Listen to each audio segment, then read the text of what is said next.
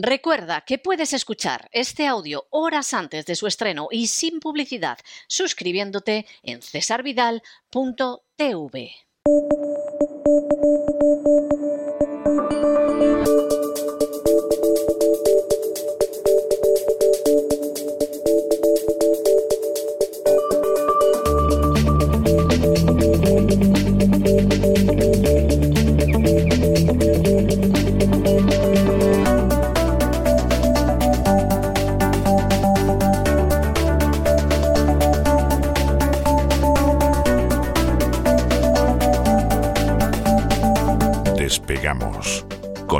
Lorenzo Ramírez. Corremos raudos y veloces hacia nuestro avión, atravesamos el umbral, nos tiramos en plancha sobre los asientos, nos abrochamos los cinturones, despegamos y nos vamos elevando por los aires hasta alcanzar nuestra altura y nuestra velocidad de crucero. A mi lado, como siempre, don, Lore- don Lorenzo, ¿qué hace usted con ese casco de guerra chino? ¿Piensa usted ir a Taiwán, o sea, participar en la invasión? Eh, Explíqueme esto. Buenas noches, muy buenas noches. Buenas noches, don César. Es un casco digital. Porque ya sabe usted que los chinos el tema digital lo llevan bastante bien. ¿m? Casco con inteligencia artificial. Yo supongo que habrá algún día en el que Elon Musk o alguno de sus secuaces o de sus discípulos pues creen un casco de estos, ¿no? Que te lo pongas y que cambie tu pensamiento por completo. ¿m? Ya no hará falta The Economist, ¿verdad? Para estos, eh, para estos menesteres, una vez que inventen el casco. Pero sí, sí, la verdad es que China está esperando, está esperando un ataque, está esperando un ataque financiero. Vamos a hablar largo y tendido de ello. Ya han visto cómo ha actuado la OTAN en Rusia y, bueno, pues están preparando un plan de contingencia, un plan de contingencia para guerra económica. Ya dijimos cuando empezó todo este lío que China estaba utilizando un poco eh, esta guerra, este conflicto generalizado, ¿no? Este polvorín del este de Europa como piedra de toque para, para ver un poco los movimientos que puede tomar la OTAN si en un futuro son ellos los que están en la diana y no los rusos. Y la verdad es que está el panorama, está el panorama interesante. Todo el mundo a la espera de Jerome, además, eh, de ese Jerome Powell, esa Reserva Federal. A lo mejor algunos de nuestros amigos, cuando nos estén escuchando, eh, pues eh, ya sabrán lo que ha hecho la Reserva Federal. Eh, yo mañana hablaré largo y tendido, más que del anuncio que haga, esa subida de medio punto de 0, o de 0,75, de tres cuartos de puntos, de los tipos de interés, si finalmente se produce, hablaremos sobre todo de ese discurso de Jerome Powell, porque ya saben todos nuestros queridos amigos que aquí el problema no es cuando saca la Reserva Federal el comunicado, sino cuando el presidente empieza a hablar.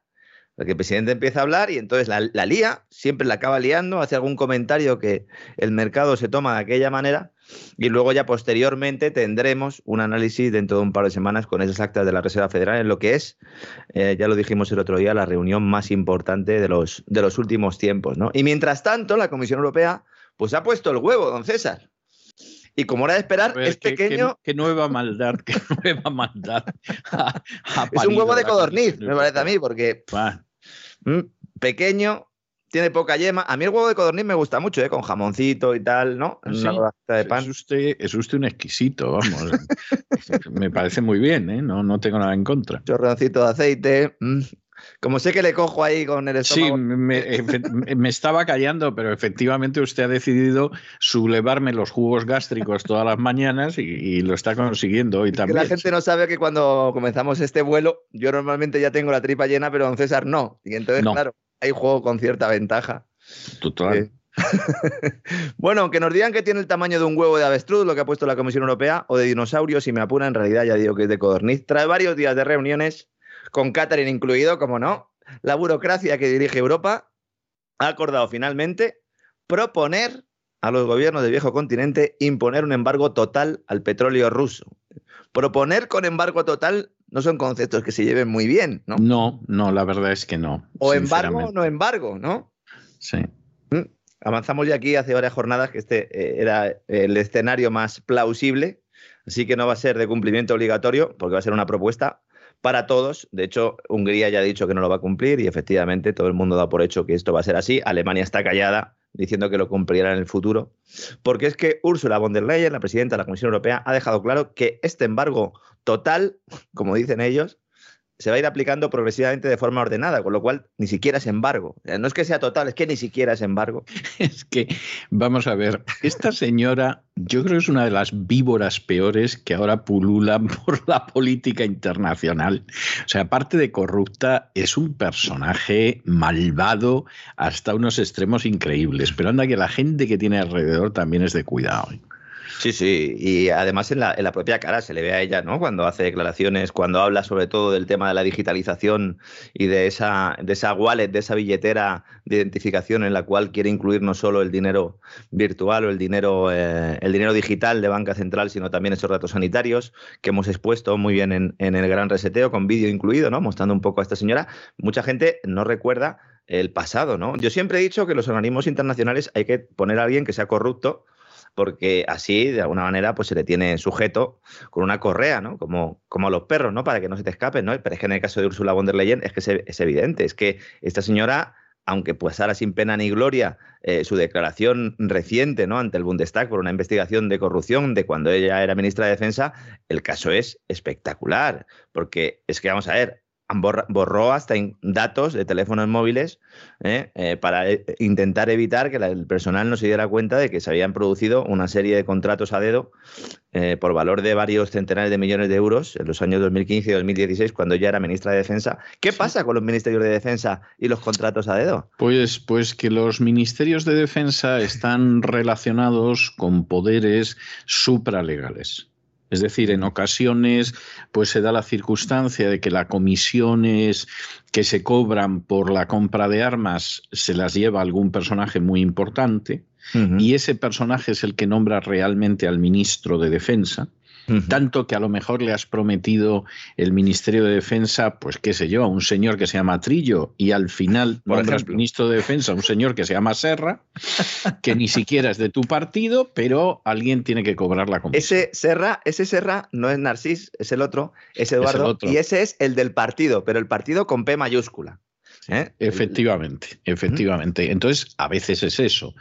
A veces es que el que se lleva la comisión eh, por cuenta de empresas extranjeras, pues es el ministro. Y entonces el ministro, ¿por qué va a renunciar a eso? A, lo que no renuncia bajo ningún concepto es a quebrantar la legalidad.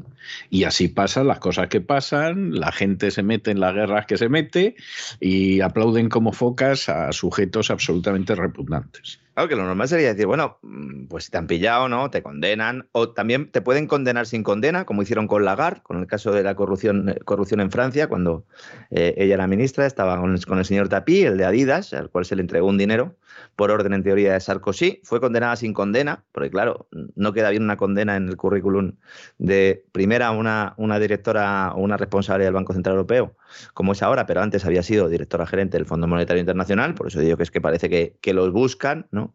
Pero es que en el caso además de Úrsula, es que denunció un caso de hackeo a finales de 2018 para cambiar de móvil. Fíjese usted para qué se usa esto del hackeo y así el antiguo poder destruirlo, que era donde estaban todos los datos que le implicaban ¿no? en, en todo este escándalo. Entonces, si te pillan, por lo menos dimite. No, lo que hacemos es ascenderla y ponerla de presidenta de la Comisión Europea en un momento en el que la Comisión Europea pues eh, se dobla una vez más ante Estados Unidos o ante la OTAN o ante sus vecinos británicos. Pero esto, esto al final tiene lógica. Es decir, y alemana, porque esta mujer es alemana. Claro, nosotros lo estamos mirando desde la perspectiva de la decencia. Pero es que esa no es la perspectiva en la Unión Europea ni en la Comisión Europea. Hay que mirar la lógica que ellos tienen. Entonces, ¿quién nos viene mejor en la Comisión Europea? Los corruptos. Y además los probadamente corruptos en casos escandalosos de corrupción, porque esos sabemos que la van a repetir o sea, eso sabemos que la van a repetir. Entonces, a esa gente, pues es a la que designamos. Y si se ve desde esa óptica, encajan todas las piezas. Si por el contrario lo ves desde la óptica del sentido común, de la honradez, de la decencia, entonces ya, aquí no me encaja nada. Hombre, no le encaja nada porque usted ha llegado con un balón de fútbol a un partido de baloncesto y, y no se da cuenta de que es que no tiene nada que ver una cosa con la otra. sí, además en el caso de Úrsula, también por parte de, por, su consorte, ¿no? Porque su, marido pues está también en el negocio sanitario, lo cual pues no queda muy bonito, ¿no? Teniendo en cuenta todo lo que ha pasado en los últimos tiempos, ¿no? Esto confirma mis tesis con creces, es decir, es usted corrupta. Sabemos que además es corrupta en términos que tienen que ver con el tráfico de armas. Y además tiene usted al marido en la Big Pharma. Oiga, señora, usted es perfecta. O sea, usted es perfecta. Sí, en eso estamos. De hecho, fue el que, el que negoció el producto, el producto de Pfizer con, la Unión Europea. O sea que, tranquilamente. ¿no? Bueno, entonces, ¿qué dice la Unión Europea? Dice, vamos a ver. Embargo total. ¿Total? ¿Para todos? Bueno, para todos no. Bueno, pero no es total. Bueno, es total para el que decidan que sea total. Ya, muy bien. Esto parece un chiste, de verdad, pero no lo es, ¿no? Y dice, bueno, ¿y esto cómo lo vamos a hacer ya? No, todavía no. Lo vamos a hacer de forma ordenada. Eh, como diría José Mota, hoy no, mañana, ¿no? Y dice, ¿y por qué no lo hacemos hoy? Y dice, oiga, es que no podemos dejar de comprar petróleo. Bueno, pues entonces, ¿para qué se han, reunido ustedes? es que de verdad, yo no sé, en Estados Unidos se tienen que estar partiendo de risa. En la Casa Blanca se tienen que estar partiendo de risa diciendo, pero mira estos imbéciles. Bueno, en la Casa Blanca y lugares aledaños se están partiendo de risa mientras Joe Biden dice, ¿por qué os reís? Si no han llegado las hamburguesas. ¿eh? Pero pero efectivamente se están partiendo de risa, yo no tengo ningún Joe Biden con la televisión, ¿no? Buscando el canal donde están poniendo el programa, ¿no? Sin enterarse de nada. Exactamente, sí. Y que se están partiendo de risa, se están partiendo de pues risa. porque, porque, desgraciadamente han trascendido fotografías de algunas de esas reuniones entre los que toman decisiones y es que se ve que, que es que se desternillan vamos a arrasar un país entero, vamos a hacer un negocio reconstruyéndolo, vendiendo armas, y el otro diciendo, pero ¿de qué os reís? ¿Dónde están las hamburguesas? y, al mismo tiempo, y al mismo tiempo, supuestos analistas de postín diciendo que todo lo que está ocurriendo demuestra la fortaleza de la Unión Europea y demuestra el todos a una. Oiga, eh, vamos a ver, que esto es una burocracia y sigue siendo la misma burocracia que era hace seis meses, por mucho que ahora algunos consideren que vamos camino de los de los sub-Estados Unidos de Europa, ¿no? Porque siempre estaríamos por debajo del tío San, ¿no? Bueno, esta propuesta se va a incluir en un nuevo paquete de sanciones que teniendo en cuenta todos los que llevamos ya, no sé si es el sexto, es el séptimo, es el octavo. Esto es como las olas pandémicas, que ya no sabe uno por dónde vamos. Yo creo que en lugar de sacar varios paquetes, tendrían que haber anunciado directamente el cartón, ¿no? Como los de tabaco, que traían ya directamente una decena de cajetillas, sacas, ¿no? Una decena de paquetes la verdad es que, es que es tremendo. Ese tabaco, por cierto, que hace años los médicos recomendaban también, porque era bueno para la salud fumar. O al menos eso nos decían. Nos lo recordaba el otro día Don Isaac en sus redes sociales, recuperando un viejo anuncio en blanco y negro, ¿no? De médicos fumando diciendo lo bueno que era fumar, ¿no? Recomiendo mucho la serie Dope Sick, que también me recomendó Don Isaac y que la estoy viendo, sobre los opiáceos en Estados Unidos y esa crisis eh, de opiáceos que hay, drogas eh, legales que se convierten en ilegales explicamos un día en uno de los grandes reseteos del programa que tiene Estados Unidos con el tema de los opiáceos y les ayudará a comprender muy bien lo que está pasando en nuestros días con el famoso producto de los amigos de Pfizer, Moderna y compañía. ¿no? Bueno, el nuevo paquete de sanciones, además de castigar el petróleo de Rusia, castigarlo en diferido, como el despido de Bárcenas, el tesorero del PP, contempla también correctivos, nos dicen, para personas y entidades responsables e involucradas en la masacre de Bucha o de Mariupol. Y yo pregunto, ¿cómo saben los señores de la Comisión Europea quiénes son los responsables de la masacre de Bucha si el Pentágono dice que no lo sabe? ¿Somos más listos que ellos? No, no. Vamos a ver, yo estoy convencido de que lo saben. Cuestión aparte, cuestión aparte es que estén diciendo la verdad. Pero que lo saben, lo saben. Porque no hay nada más que lo ver. Mejor se lo atribuyen a otros, ¿no? Por ahí va Exactamente. Exactamente, y se sabe perfectamente quién lo ha hecho. Y no son los rusos. Y no doy más pistas. ¿eh? Fíjense en, las eh, bolsas ¿no? de alimentos que había alrededor de los cadáveres. Y eso pues demuestra que esas personas y lo que la cinta que llevaban en el brazo. Mm, y esas personas estaban recogiendo, recogiendo comida y por eso seguramente las mataron, ¿no? Porque recogían comida de quien no debían. Lamentablemente, seguramente sea así, ¿no? Bueno, esto se tendrá que investigar, digo yo, hasta entonces, la señora Ursula von der Leyen no sé muy bien eh, si tiene ya la baraja, las cartas de la baraja con los responsables de la masacre, como sucedió también en su momento en el 11S, con esa baraja de señores que muchos de ellos pues acabaron muriendo de causas naturales años después en sus países de origen, ¿no? A pesar de que nos decían que iban en unos aviones, allí conduciendo después de haber dado unos cursillos ¿eh? de avionetas. ¿eh? Vaya, vaya tela, vaya tela. También quieren sacar del sistema de transferencias internacionales SWIFT, o mejor dicho, el sistema de comunicación que facilita las transferencias financieras internacionales al banco más grande de Rusia, que es Sberbank, que hasta ahora se había librado. Supongo que los que tenían ahí pasta occidentales han sacado todo lo que han podido y ahora ya, bueno, pues ya, han sacado todo, y ahora lo pueden condenar al banco, sí. Claro, dice, bueno, pues ya está, nosotros ya hemos acabado con lo nuestro, ¿eh? se ha destruido la documentación que había que destruir y ahora ahí os quedáis. Sin embargo, Gazprom Bank se mantiene en la partida. ¿Por qué? Porque es el banco de las cuentas Special K, esas que son muy buenas para el tránsito, de hidrocarburos, especialmente de gas, entre Rusia y Europa y donde tiene abiertas cuentas todas las empresas que compran gas a Rusia, que lo compraban ya antes, con independencia de su nacionalidad, que no les cuenten películas. ¿Mm? Los gobiernos están diciendo que no, pero sí. Sí, las empresas han admitido que sí, y algunas de ellas públicamente, ¿no? Eh, eh, la empresa italiana Eni lo, lo, dijo hace escasos días, mientras que el gobierno estaba negándolo. Bueno, pues quedan ustedes a quien quieran.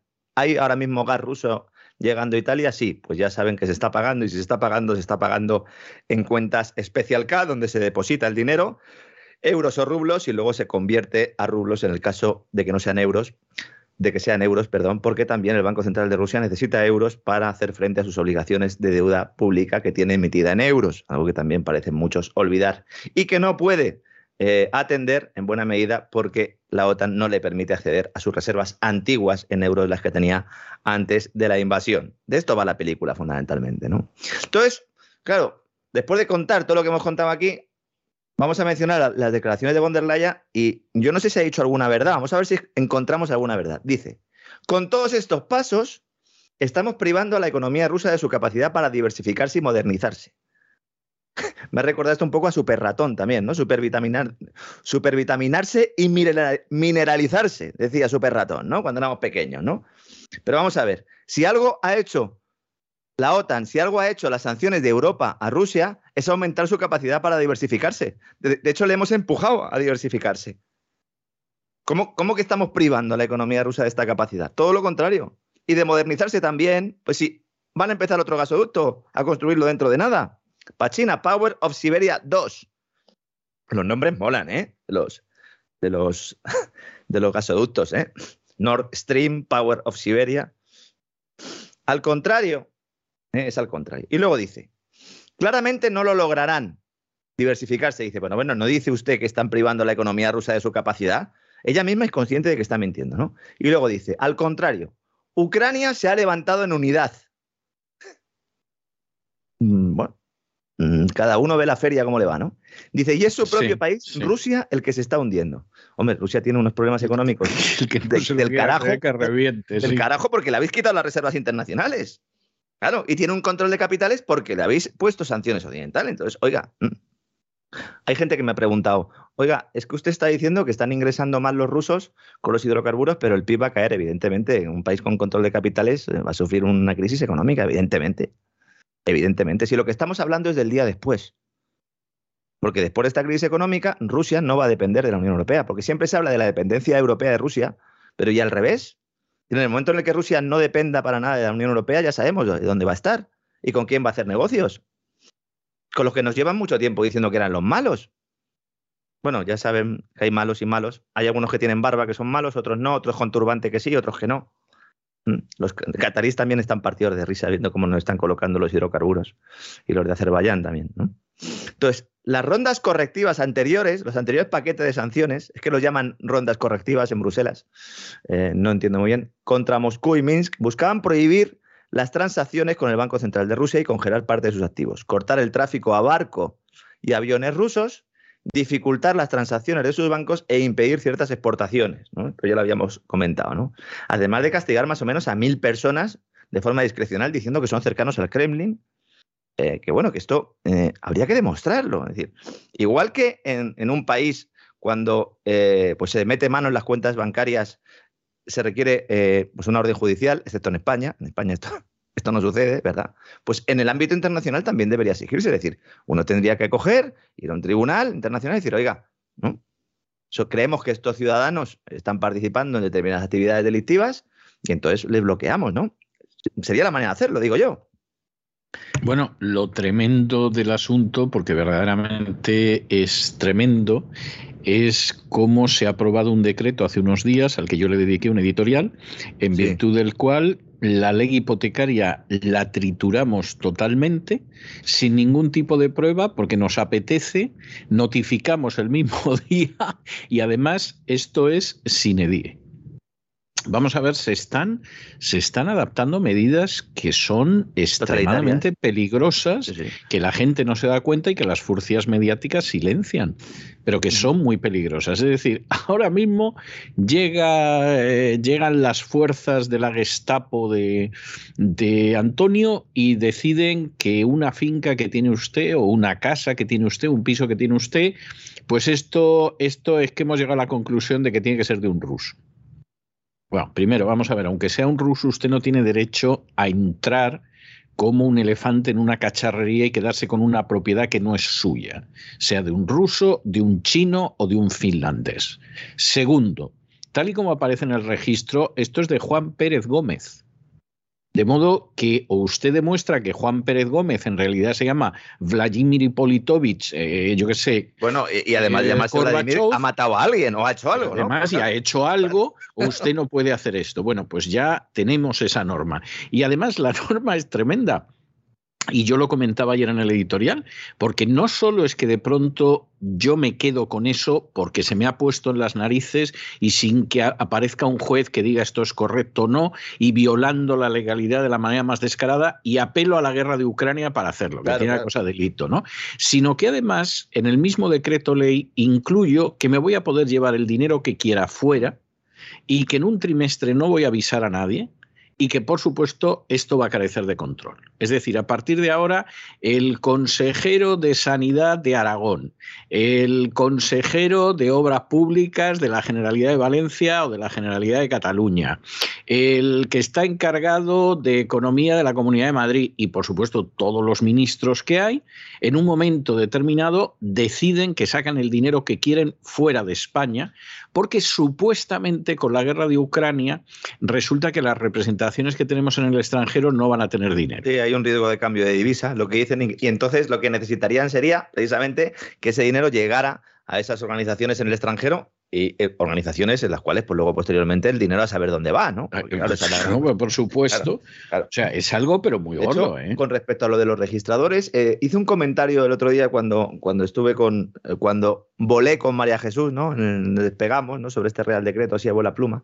Y, una de nuestras suscriptoras de cesavial.tv, también oyente, evidentemente, del, del, programa de La Voz, nos decía, dice, hombre, hay que matizar, dice, nosotros no expropiamos, dice, nosotros lo que hacemos es practicar una nota marginal de prohibición de disponer sobre las fincas de un deudor cuando así nos lo ordena la autoridad. Dice, los bienes siguen siendo el propietario, pero no puede disponer de ellos por así ordenarlo la autoridad antiblanqueo en este caso.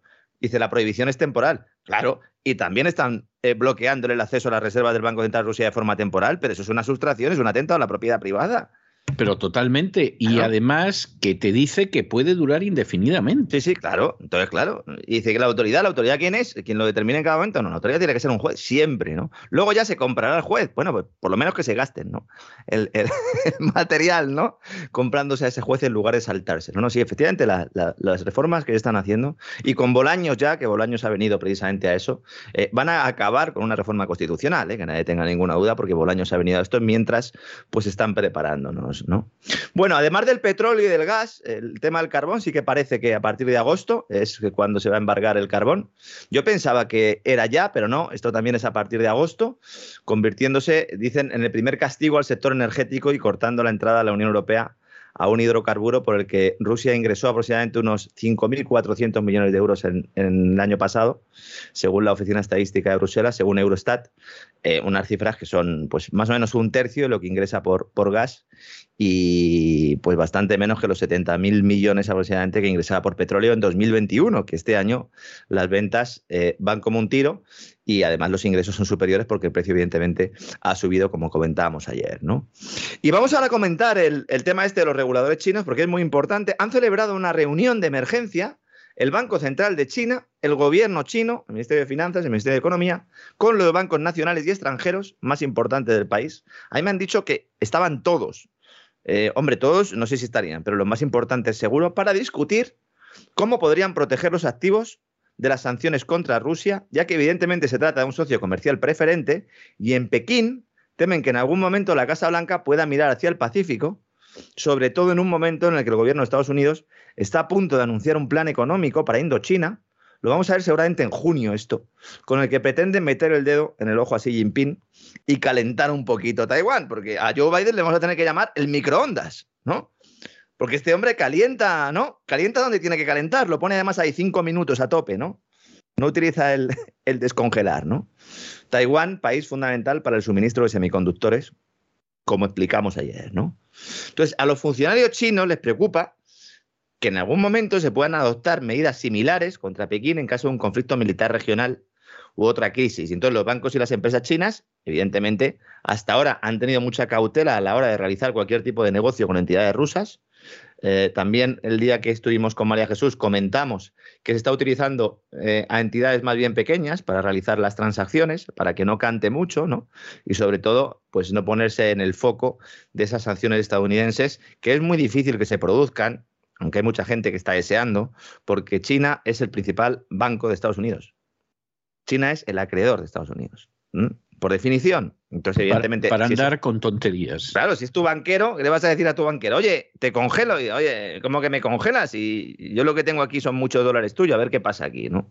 La reunión se celebró el pasado 22 de abril. Acudieron miembros del Banco Central y del Ministerio de Finanzas de China, como digo, y ejecutivos de las entidades financieras, ¿no? Lo primero de todo, un alto funcionario del Ministerio de Finanzas los nombres son complicados, así que voy a intentar evitarlos, excepto el de Xi Jinping, que es relativamente fácil. Se levantó y entonces dice, ojo, que la administración de Xi Jinping ha puesto en alerta, está en alerta ahora por la capacidad de Estados Unidos y sus aliados para congelar activos en dólares del Banco Central que sea del mundo, después de haber hecho lo que ha hecho con el Banco Central ruso. Estos son movimientos que poco a poco van minando la posición del dólar a largo plazo.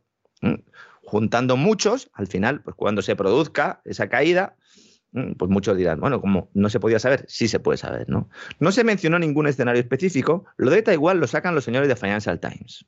En un reportaje en el que cuentan todo esto y luego al final hacen pues se ponen ahí una serie de párrafos con algunas declaraciones de gente occidental diciendo que todo esto es por Taiwán, algo que en la reunión no se mencionó en ningún momento. Parece que hay ganas, ¿no? Bueno, lo de Taiwán, vamos a ver, esa es una cosa verdaderamente indignante. Aquí, por ejemplo, cuando, cuando digo aquí me refiero a los Estados Unidos, ¿no? Cuando parece que no pasa nada, pero hay que justificar lo injustificable, de pronto China está a punto de invadir Taiwán.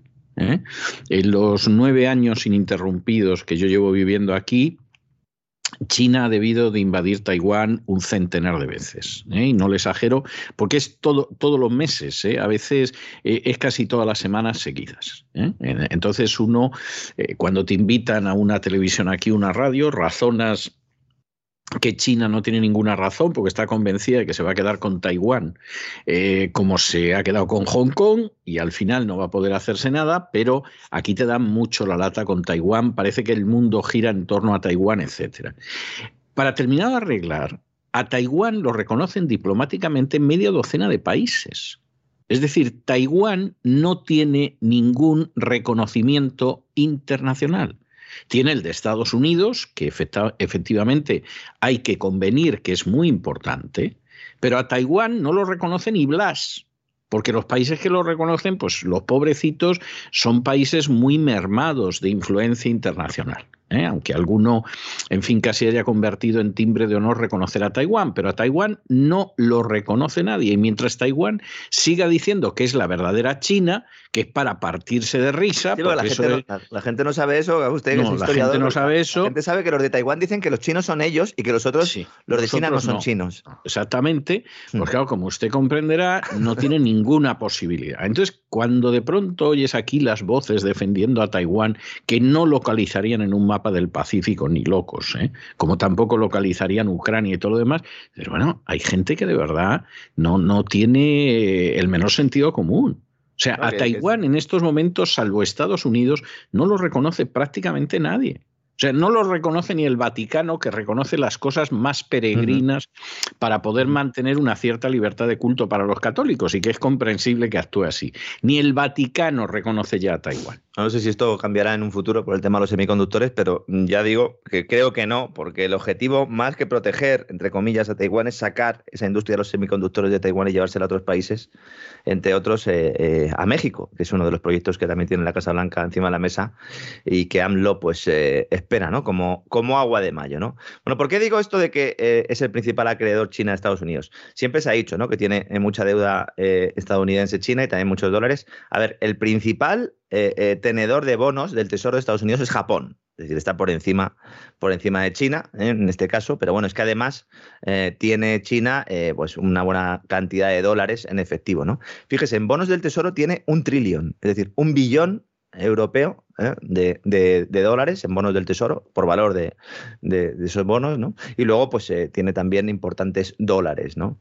Y luego hechos evidentes. Por ejemplo, el grupo estatal eh, de seguros Daya, Insurance, eh, Insurance Group, que es uno de los, de los principales, es el propietario del Waldorf Astoria de Nueva York.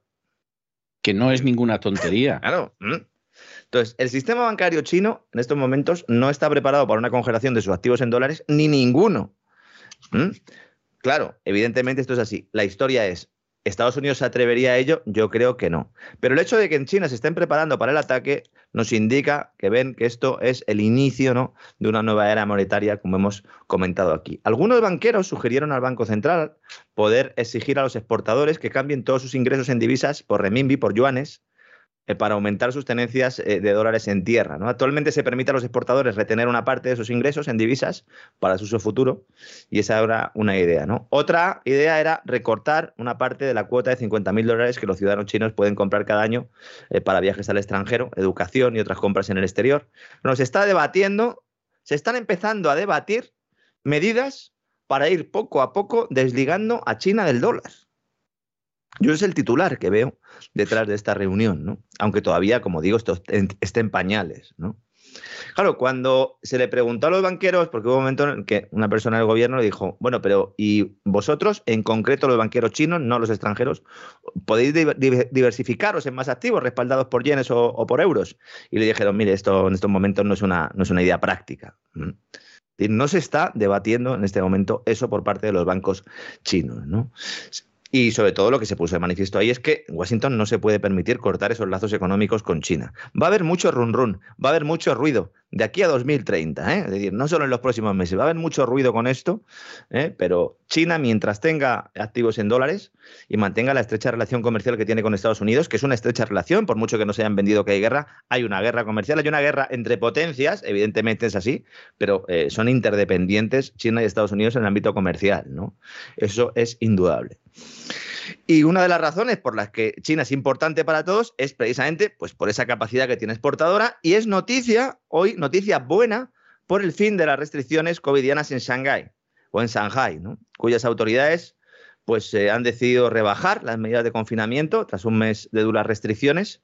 No ha habido eh, eh, prácticamente muertos, no ha habido ni siquiera muchos hospitalizados, lo que ha habido es una alta tasa de contagios Alta en términos eh, eh, absolutos, porque en términos relativos es una nimiedad teniendo en cuenta la población que tiene China, lo hemos dicho desde el primer día, ¿no? Sí, eso sí. Esto ha provocado que las empresas turísticas suban en bolsa. el único elemento de incertidumbre respecto a la movilidad era China de cara a este verano, porque en el resto del mundo se viaja con normalidad, aunque en algunos países se exija que los turistas acudan con el pinchazo del producto de Pfizer, Moderna y compañía.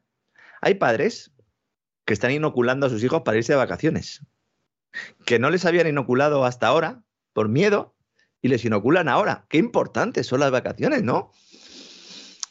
No sé, y no se pueden ir a Soria allí, ¿no? A bueno, bueno, bueno, pero esto pasó antes también, ¿eh? O sea, esto pasó antes también, ¿eh? Pasó que efectivamente se veía a las mamás diciendo vamos a vacunar a los niños y así ya nos vamos de vacaciones. Es tremendo, ¿eh? Esto sí que, esto sí que es propio de una sociedad enferma. ¿no? porque podemos tener muchos debates. ¿no? Si alguien todavía no ha visto el programa que hicimos sobre el producto, la inoculación del producto en niños en cesarvidal.tv, que pusimos en abierto, que lo vea, porque ese, programa ha envejecido muy bien. De hecho, yo creo que nos quedamos cortos, ¿no? Es, que no ha envejecido nada. Claro, es, que yo creo que es evidente, ¿no? Claro, para los menores de 12 años no hay prácticamente nadie en su sano juicio y que no tenga unos intereses detrás que niegue que los riesgos son, son evidentes, ¿no? Y aunque fueran muy pequeños, muy pequeños esos riesgos son nuestros niños, ¿no? Somos una sociedad enferma que por salvar a nuestros mayores o para que nuestros mayores se puedan tomar un mojito, ¿no? O una cañita en la terraza de turno, pues pinchamos al nene, ¿no? Y luego que se vaya a jugar ahí, al mar, ¿no? Si se ahoga, pues bueno, ya vendrá el socorrista a sacarlo, que yo estoy aquí tomándome mis gambitas, ¿no? Cuidado con las previsiones del sector turístico, que estoy viendo a mucho que se está viniendo arriba, se están olvidando que hay muchas familias que no van a ser capaces de mantener la demanda en un entorno de desplome de poder Efectivamente, efectivamente. Cuidado, ¿eh? Precios disparados. Efectivamente. Claro. Los de hostelería y restauración también. Es verdad que todavía queda algo de ahorro y de demanda embalsada tras los confinamientos pandémicos. Solo hay que ver las cifras de esta Semana Santa para comprobar cómo el personal estaba loco por salir de viaje. No sé cómo estarán sus cuentas corrientes, pero cuidado. Locas. También andan locas. Hoy hemos tenido precisamente un dato de las ventas de comercio minorista que nos sirven muy bien para, para atisbar cómo está esto del consumo. El consumo, eh, bueno, pues dentro de la, de la zona del euro. Han caído un 0,4% en abril, ¿eh? Respecto a marzo. Y eso que ha caído la Semana Santa en abril. Y han caído. ¿Mm? Se han reducido. Se esperaba un descenso del 0,1 y han, mm, se han reducido un 0,4%. En todo caso, no están subiendo, están bajando y contrasta con el repunte que se produjo en febrero. Que además en febrero luego se revisó al alza ese dato respecto al anunciado inicialmente. Es decir, las ventas de los comercios minoristas en la eurozona están bajando, con lo cual es un indicador de que el consumo se está reduciendo, no aumentando como nos están diciendo. ¿no? Claro, uno dice, a ver, ¿y por países? Dice, ¿quién ha tenido la mayor caída? España. Ah, muy bien. O sea que a pesar de todo lo que estamos contando en España, han caído un 4% las ventas minoristas. ¿Mm? En Hungría han subido un 7%. Dato curioso, ¿verdad? Nos dicen que todos estamos mal por ahí. Hombre, muy bien, muy bien no está, pero ¿mm? están yendo para arriba, ¿eh? Y yo no digo nada. ¿Mm? Precisamente en España hoy se han publicado los datos de empleo de abril y han sido buenos por esta circunstancia que estoy comentando. Las comunidades autónomas más turísticas han logrado que en términos nacionales pues se han creado más de 180.000 empleos netos. Hay gente que está diciendo que son alrededor de 33.000. No, son 180.000 porque lo que no vale es coger el dato desestacionalizado cuando te conviene a ti y el estacionalizado cuando no. Es decir, el Ministerio da dos cifras, da una, la, normal, se han creado 180.000 empleos netos, y luego otra diciendo, bueno, si no fuera el mes de abril, vamos a eliminar el componente estacional y así pues vemos un poco la tendencia del mercado. Entonces, si fuera un mes normal, si todos los meses fueran normales, ¿no? No tuvieran ningún tipo de ni de elemento positivo ni de negativo para el empleo, pues estarían creando unos 30.000 empleos netos en España, lo cual creciendo una tasa aproximadamente del 5% es una basura. Hay que decirlo también, ¿no? Entonces, 180.000, ¿eh? que está muy bien, pero como digo, tiene algo de truco. Como siempre, el Ministerio de Seguridad Social saca a las personas en ERTE de las listas del paro. Me he ido corriendo al Excel esto antes lo ponían en una nota de prensa, ahora ya lo esconden, ya te dan un Excel como diciendo, venga, ¿eh? a ver si estos saben leer el Excel. Me he metido en el Excel y no está. Y no está, ya hay una notita ahí. Y nos dice el señor José Luis Escriba, no de su puño y letra, entiendo que algún subalterno. Dice, los datos de ERTE correspondientes al mes de abril no están disponibles porque las empresas tienen hasta finales del mes de mayo de plazo para presentar las liquidaciones correspondientes. ¿no? Pues todos están contentos. Y ya está. Y, ya, está. La publicaremos en cuanto dispongamos de las cifras. Estupendo. Claro. Como si no las tuvieran, ¿eh? como si no las tuvieran. ¿no? Pero el principal truco no es este. Y es un truco que está pasando desapercibido en las crónicas periodísticas. Con la mal llamada reforma laboral de Yolanda Díaz, ministra de Trabajo, amiga de los sindicatos, entre otras muchas cosas, se maquilla al alza la cifra de contratos indefinidos. Nosotros dijimos que en la reforma laboral lo que se decía es que se acababa con el contrato temporal. ¿ah? muy bueno, ¿y cómo se va a acabar con el contrato temporal? Si en el turismo, en la construcción, hacen falta contratos por obra, hacen falta contratos temporales, ¿no? Que, no pueden ser indefinidos por la propia naturaleza del negocio. Y entonces lo que hicieron fue introducir una nueva figura. Una nueva figura que ha hecho que en abril se hayan disparado casualmente los contratos indefinidos, ¿no? En un mes en el que tira el turismo del carro, lo normal sería que subieran los no indefinidos, ¿no? ¿Qué pasa aquí? Pues que aproximadamente la mitad de los contratos firmados en abril, según el gobierno, son indefinidos. Pero esto no es cierto, porque son nuevos contratos fijos discontinuos, que es la figura que han creado, contrato fijo discontinuo. Esto es, un término que son antagónicos. Los conceptos fijo y discontinuo son términos antagónicos. Fijo es que no deja de trabajar, discontinuo es que deja de trabajar y luego vuelves a trabajar en otro periodo. Entonces, los fijos discontinuos son considerados indefinidos gracias a que la vinculación con su empleador carece de una fecha de término establecida antemano. Es decir, yo te contrato a ti de camarero en mayo, te vas a ir en septiembre, pero no lo pongo en el contrato. Ese es el truco. Pero claro, son trabajadores temporales. Evidentemente, ¿no? En Ibiza pocas cañas pones en octubre. Algunas a lo mejor pones en noviembre, pocas, ¿no? Entonces, solo, trabajan unos meses al año. Entonces, el, en lugar de, tener en cuenta esto para adoptar políticas económicas, dices, ah, no, no, pues yo voy a cambiar esto, cambio el tipo de contrato y así oculto y que parezca que son indefinidos cuando no lo son. Trampas al solitario. Como Yolanda Díaz está en lo que está y el gobierno en general está en lo que está, pues le da igual, ¿no? Pero bueno, más allá de maquillajes, como digo, los datos de empleo de abril son buenos. Era previsible. Seguramente esta tendencia continúe hasta el otoño, pero luego ya sabemos que winter is coming, como comentábamos el otro día, ¿no? Las grandes empresas, mientras todo esto sucede, están viendo ya cómo empieza a costarles un pelín aquello de colocar la deuda en el mercado. ¿Mm? Ahora que el Banco Central Europeo ha dicho que va a retirar la red, y están subiendo los intereses. Mucha gente dirá, bueno, pues que paguen, ¿no? Para eso son grandes empresas. No, no, señores. Es que prácticamente todas han refinanciado ya su deuda y ya no tienen que emitir. Los que tienen que emitir son los del Tesoro para pagar las pensiones. Y aquí ya es más complicado, ¿verdad? Que suban los tipos de interés. Los grandes empresarios, las grandes multinacionales, son empresarios eh, por definición en este caso, porque lo que han hecho ha sido aprovechar que el Banco Central Europeo compraba la deuda en el mercado secundario para eh, refinanciarse. La normativa lo que dice es que el Banco Central Europeo no puede ir a la subasta, es decir, cuando el Tesoro o Iberdrola, Telefónica, Repsol, la que sea, dice, bueno, voy a sacar tanta deuda al mercado a este interés, en ese momento el que la compra nunca es el Banco Central Europeo lo compran inversores, ¿no? Bancos fundamentalmente, ¿no? Bancos que saben que luego se lo revenden al Banco Central Europeo. Es decir, es mucho más cutre todo esto de lo que parece. Entonces uno va a la subasta, dice, bueno, yo compro, como sé que el Banco Central Europeo me lo compra seguro, ¿y eso qué hace? Tirar a la baja los tipos de interés. Permites que el que está endeudándose se endeude más, el que compra no tiene riesgo porque se lo pasa al Banco Central Europeo y al final el riesgo a dónde va, al balance del Banco Central Europeo, que en la toma de decisiones no somos todos, pero a la hora de comernos un marrón sí. Ese es el gran delito del sistema monetario actual. Un oyente me planteaba ayer también en, Twitter, me decía, bueno, sí, ya lo hemos entendido, pero ¿qué solución hay? Bueno, mi trabajo es informar de lo que no dar la solución. Es decir, la solución sería volver a un sistema en el cual el dinero volviera a ser dinero. Lo que pasa es que eso pues, eh, generaría un problemón y habría que hacer eh, pues un proceso de transición, porque si a partir de mañana el, el patrón oro vuelve, por ejemplo, pues toda la economía mundial pues eso, puede ser el apocalipsis, vamos. Fíjese que solo ha hecho Rusia ligar parcialmente un poco el rublo al oro y la que se ha liado, pues imagínense, ¿no? Si hubiera un dinero de verdad, ¿no? la única solución que hay es una reforma del sistema financiero y monetario global que no se va a producir porque los que tienen que tomar esta decisión son los que se están beneficiando del sistema. Entonces, por definición, no lo van a hacer. ¿eh? Se llamen Bill, se llamen Elon o se llamen Christine. ¿no?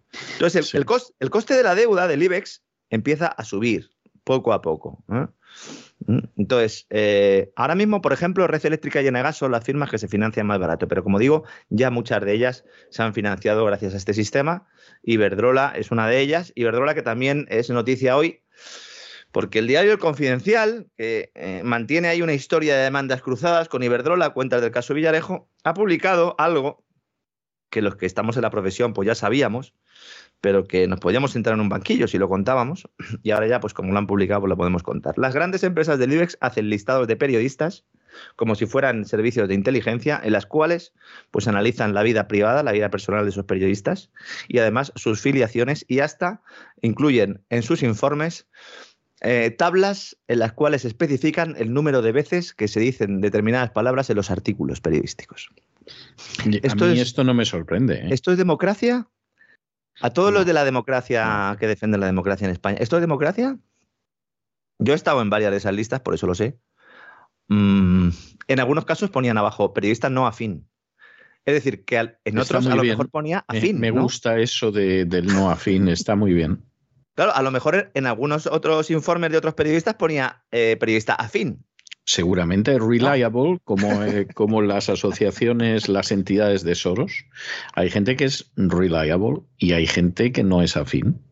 Entonces, si esto se está produciendo y hay periodistas afines y periodistas no afines y se hacen labores de inteligencia por parte de las grandes multinacionales sobre periodistas que en la mayor parte de las ocasiones están ganando 1.500 euros al mes. ¿eh? No se piensen que es mucho más.